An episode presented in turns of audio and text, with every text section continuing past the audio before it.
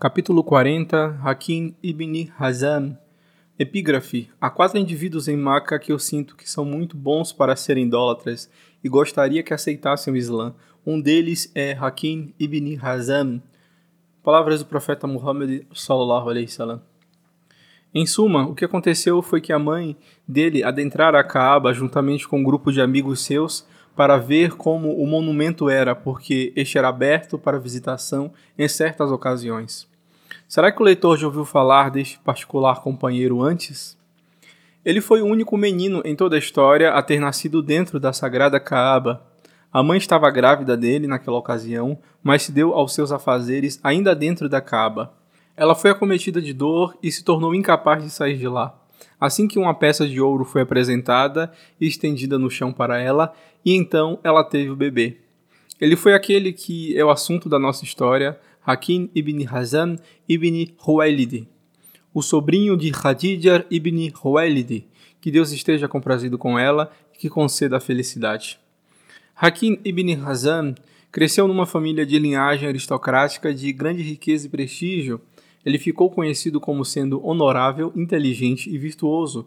Por essa razão, seu povo fez dele um dos seus chefes, dando-lhe a posição de Rafada, de provedor, que significa que era o responsável pelo provimento dos peregrinos desgarrados e necessitados. Aquela posição requeria que ele lançasse mão dos seus próprios meios para prover os visitantes da Caaba nos dias da Jahiliya. Hakim era um amigo íntimo do mensageiro de Deus, sallallahu alaihi wasallam, antes de o profeta receber o chamamento divino, embora fosse cinco anos mais velho que o profeta, sallallahu alaihi wasallam, era muito afeiçoado a ele e sentia-se achegado a ele e tinha muito prazer em passar o tempo junto a ele. Aquele sentimento era mútuo, pois o profeta, sallallahu alaihi wasallam, era também muito afeiçoado a Hakim e sentia que era um grande amigo. Então aconteceu que o relacionamento deles foi reforçado quando o profeta sallallahu alaihi wasallam se casou com Khadija ibn Khuwailid, tia do Hakim. Após ter lido acerca de tudo que era comum entre o profeta sallallahu alaihi wasallam e Hakim ibn Hazan, o leitor irá ficar surpreendido ao saber que o último não aceitou o Islã, a não ser depois que os muçulmanos retomaram Meca, quando o profeta sallallahu alaihi já estava fazendo o chamamento ao Islã por mais de 20 anos. Era de se esperar que um homem como Hakim ibn Hazan, a quem Deus concedera tanta inteligência em adição ao seu relacionamento com o profeta, sallallahu alaihi wasallam, fosse ser um dos primeiros indivíduos a acreditar nele, atender ao seu chamamento e seguir a sua diretriz. Porém, essa foi a vontade de Deus, e o que quer que seja que Deus deseje, será. Assim como nós nos admiramos com a delonga do Hakim ibn Hazan em aceitar o Islã, ele próprio se admirou depois. Logo que finalmente ele se tornou muçulmano e sentiu o sabor da doçura da fé, lamentou-se sentidamente de cada momento da sua vida em que passou sendo idólatra, que não acreditava no profeta de Deus. Numa ocasião, após Hakim ter se tornado muçulmano, seu filho o viu chorando e perguntou: Ó oh, pai, por que choras? por muitas coisas, sendo que todas elas me fazem chorar, filho. Respondeu ele: Primeiramente, vejamos a minha demora em abraçar o Islã, fez com que outros alcançassem níveis de virtuosidade que eu agora não poderia alcançar, mesmo que eu gastasse ouro suficiente para encher a terra. Segundo, depois que Deus me poupou a vida nas batalhas de Badr e Uhud, eu prometi a mim mesmo nunca mais apoiar os Quraysh contra o mensageiro de Deus, sallallahu alaihi wasallam, ou sair de Maca. E eis que fui levado à força a apoiá-los novamente. Depois, toda vez em que eu pensava aceitar o Islã, eu observava o que restara dos mais velhos que eram tidos em boa estima pelos Qurayshitas, que se apegavam às normas da Jahiliya, eu optava por lhes seguir as tradições. Gostaria que assim não tivesse procedido, pois o que nos trouxe a ruína, senão a cega imitação dos nossos mais idosos e ancestrais? Como não devo chorar, meu filho? Assim como nós nos admiramos da delonga de Hakim ibn Hazan em aceitar o Islã, e assim como este se admirou com isso, o profeta, sallallahu alaihi wasallam, também costumava admirar-se com o fato de que aquilo acontecesse com um homem de grande raciocínio e entendimento. Como poderia a verdade do Islã não ser patente para ele e para homens como ele? O profeta sallallahu alaihi wasallam desejava que eles e aqueles iguais a ele se apresentassem e declarassem suas crenças quanto ao Islã. Na noite anterior ao dia em que os muçulmanos retomaram Meca, o profeta sallallahu alaihi wasallam disse aos seus companheiros: Há quatro indivíduos em Meca que eu acho que são muito bons para serem idólatras e gostaria que aceitassem o Islã. Quem são eles, ó mensageiro de Deus? perguntaram.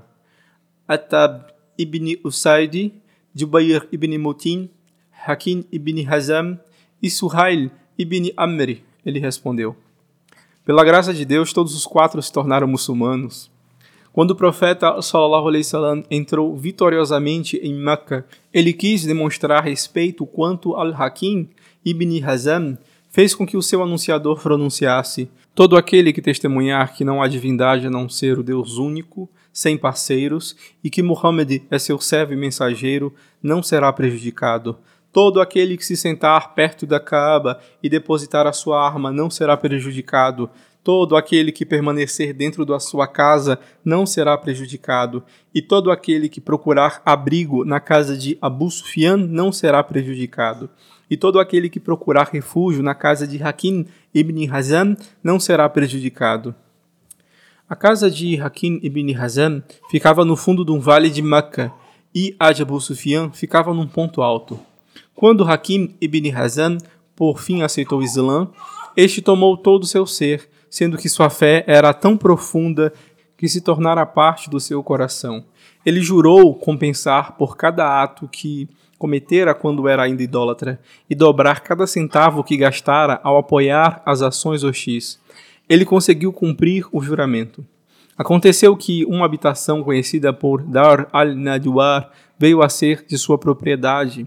Tratava-se de uma moradia num sítio histórico, pois os corechitas a usavam para realizar os seus conselhos tribais nos dias de antes do Islã. Era ali que os seus chefes e patriarcas se reuniam para tramarem contra o mensageiro de Deus, Sallallahu Alaihi Wasallam. Hakim ibn Hazam queria ser livre daquele prédio, como se desejasse correr uma cortina de esquecimento entre ele e o seu passado. Vendeu por cem mil dinars. Um dos jovens dos Quraysh lhe disse: Ó oh, tio, tu vendeste o orgulho dos Qurayshitas? Que nada, meu filho, respondeu Hakim. Os dias de orgulho já passaram. Agora não há nada mais importante do que a religião.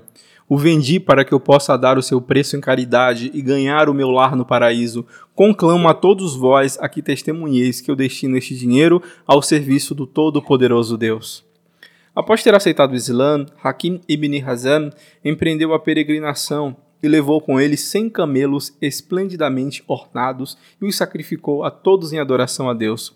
Durante outra peregrinação, ele levou consigo cem escravos, cada um dos quais usando um colar de prata, do qual estava gravada a frase: Libertado por Hakim ibn Hazan pela causa do Todo-Poderoso Deus.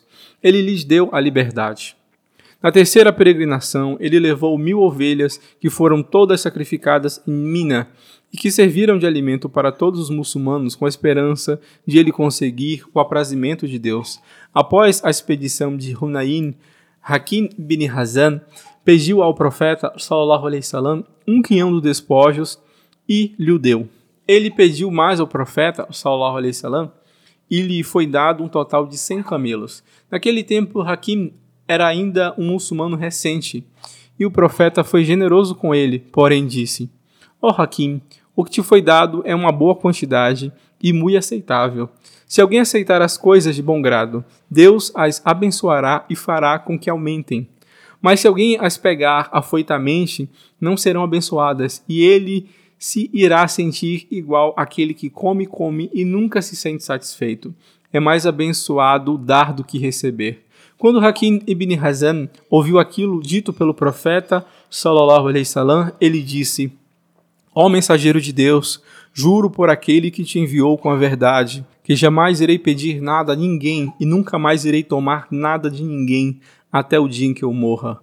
Hakim cumpriu o seu juramento à risca, pois durante a autoridade de Abu Bakr, ele foi chamado várias vezes ao tesouro para receber os seus provimentos e sempre recusou.